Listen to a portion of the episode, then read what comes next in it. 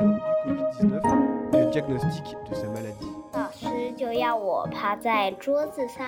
Rasa kembung sehingga tidak ada nafsu makan. Jadi saya tidak makan. Hello，你好，你现在听到的是少年报道者的读报新闻，我是小管家报道仔。少年报道者是独立媒体报道者制作的儿少新闻平台，在这里有很多大朋友、小朋友会把世界上重要的事说给你听，除了中文，还有多种语言哦。请把耳朵打开，让报道仔为你服务，一起来收听好新闻。 Guerrier journaliste invisible, fixeur encourant la mort aux côtés des journalistes et correspondants. En tant que journaliste indépendant, j'ai travaillé pendant trois ans dans les pays d'Asie du Sud-Est. L'actualité internationale relève de mes préoccupations majeures et de mon domaine de responsabilité. Pénétrer dans différents pays et y réaliser des interviews consiste à reconstituer des histoires dans un environnement inconnu. Les obstacles linguistiques, culturels et contextuels sont notre quotidien, tout comme les dangers éventuels en raison de la sensibilité du sujet traité. Pour réaliser des reportages à l'international, les journalistes doivent certes rechercher et collecter des informations par eux-mêmes, mais lorsqu'ils arrivent sur le terrain, ils ont généralement besoin de l'aide d'une personne du cru local qui connaît bien le sujet afin de pouvoir trouver les personnes clés à interviewer dans un laps de temps court ou pour se rendre dans des lieux où les médias étrangers ne peuvent pas se rendre seuls.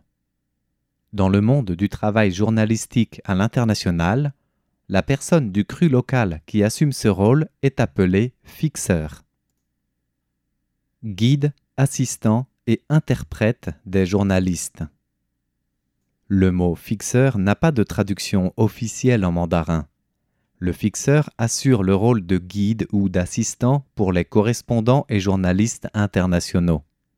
Ses missions consistent à assister ces derniers à accomplir des interviews, depuis la recherche des personnes à interviewer, la prise de contact avec les responsables gouvernementaux du lieu, ou encore les demandes d'autorisation d'interview. Le fixeur peut aussi parfois assumer le travail de traduction.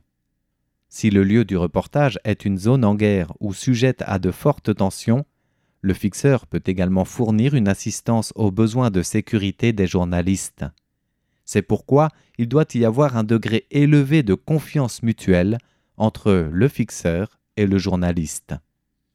Généralement, avant son départ à l'étranger, le journaliste cherche un fixeur fiable à travers son réseau d'amis locaux ou des organismes et organisations journalistiques.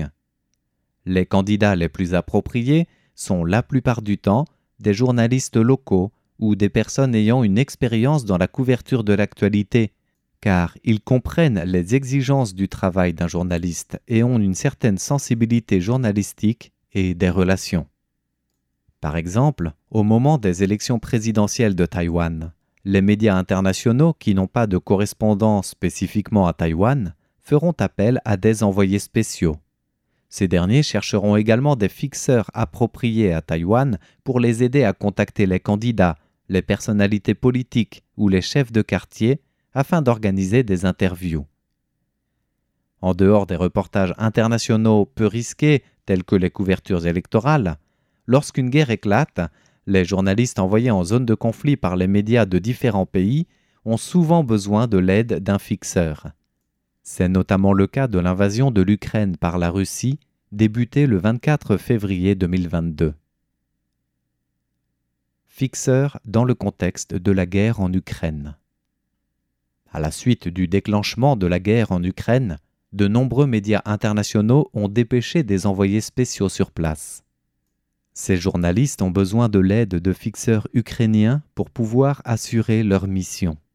Or, ces fixeurs risquent leur vie en aidant les envoyés spéciaux étrangers à réaliser leurs reportages et à faire connaître au monde les atrocités de la guerre. Malheureusement, la mort a aussi déjà frappé ce métier. Le 14 mars, au village Khorenka, situé au nord-ouest de Kiev, qui était en prise aux attaques russes, deux journalistes de la chaîne américaine Fox News et la fixeuse ukrainienne Oleksandra Kuvshinova ont vu leur véhicule pris pour cible. Le caméraman, Pierre Zakrouski, de 55 ans, et Alexandra Kuvshinova ont été tués dans cette attaque. L'autre journaliste de Fox News, Benjamin Hall, a été grièvement blessé. Outre la mort de la fixeuse ukrainienne tuée par la guerre, deux autres fixeurs ukrainiens ont également été victimes de tortures et d'abus par des soldats russes. Ces fixeurs, qui apportent leur professionnalisme pour assister les envoyés spéciaux et les journalistes internationaux dans la réalisation de leurs reportages sur le champ de bataille au péril de leur vie, ne voient généralement pas leur nom cité dans les reportages. Leurs efforts et contributions pour aider les journalistes n'étaient pas remarqués dans le passé, sans compter le fait que les reportages réalisés ne leur apportaient ni renommée ni reconnaissance. De nos jours, le travail de fixeur est de plus en plus reconnu. Certains médias commencent à indiquer le nom des fixeurs dans leurs articles. Néanmoins, leur nom n'est pas toujours publié, non pas en raison d'un manque d'attention de la part des médias, mais plutôt à cause de la sensibilité de certains sujets. La publication de leur nom ou de leur identité pourrait leur causer un danger. J'ai personnellement rencontré ce genre de situation lorsque je couvrais le sujet des Rohingyas au Myanmar. Anonymat requis face au sujet sensible. À la fin de l'année 2016, je me suis rendu dans l'état de Rakhine pour réaliser un reportage au camp des réfugiés Rohingyas dans l'ouest du Myanmar. Le gouvernement du Myanmar impose la ségrégation des Rohingyas en les séparant des Birmans et des Rakhines. Les Rohingyas sont confinés dans plusieurs camps de réfugiés contrôlés. Le gouvernement du Myanmar interdit strictement l'accès à ces camps aux journalistes étrangers. Les relations entre les Rakhines et les Rohingyas sont extrêmement tendues et les deux parties vivent dans une hostilité mutuelle. Le fixeur, un Rakhine, qui m'a aidé à entrer clandestinement dans le camp des réfugiés de l'époque, m'avait dit qu'il vivait à côté des Rohingyas depuis qu'il était enfant. De nombreuses haines entre les deux groupes ont été délibérément alimentées par les autorités, mais lui ne détestait pas ses voisins.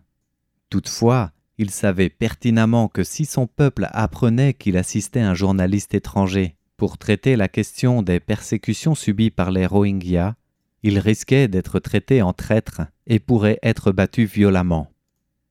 Je me souviens qu'il avait le sourire quand il me parlait de tout cela. Ce n'est que lorsque je suis rentré à l'hôtel et que je me suis posé calmement que j'ai réalisé à quel point il risquait sa vie pour m'aider à mener les interviews. Sans l'assistance des fixeurs, de nombreux sujets majeurs ne pourraient pas être traités dans les médias à l'international. Les fixeurs sont sans aucun doute des guerriers journalistes invisibles. Si le nombre de personnes prêtes à assurer le travail de fixeur diminue ou vient à disparaître, beaucoup d'informations clés internationales, y compris la situation réelle de la guerre, ne pourraient être rapportées et vues par le monde entier. Cet article a été réalisé à l'aide de Yang Chiang à la rédaction, Chen Yunru à l'édition, Cheng Hanwen à la conception graphique, Yang Huichuan à la direction littéraire et Denis Huang à la révision.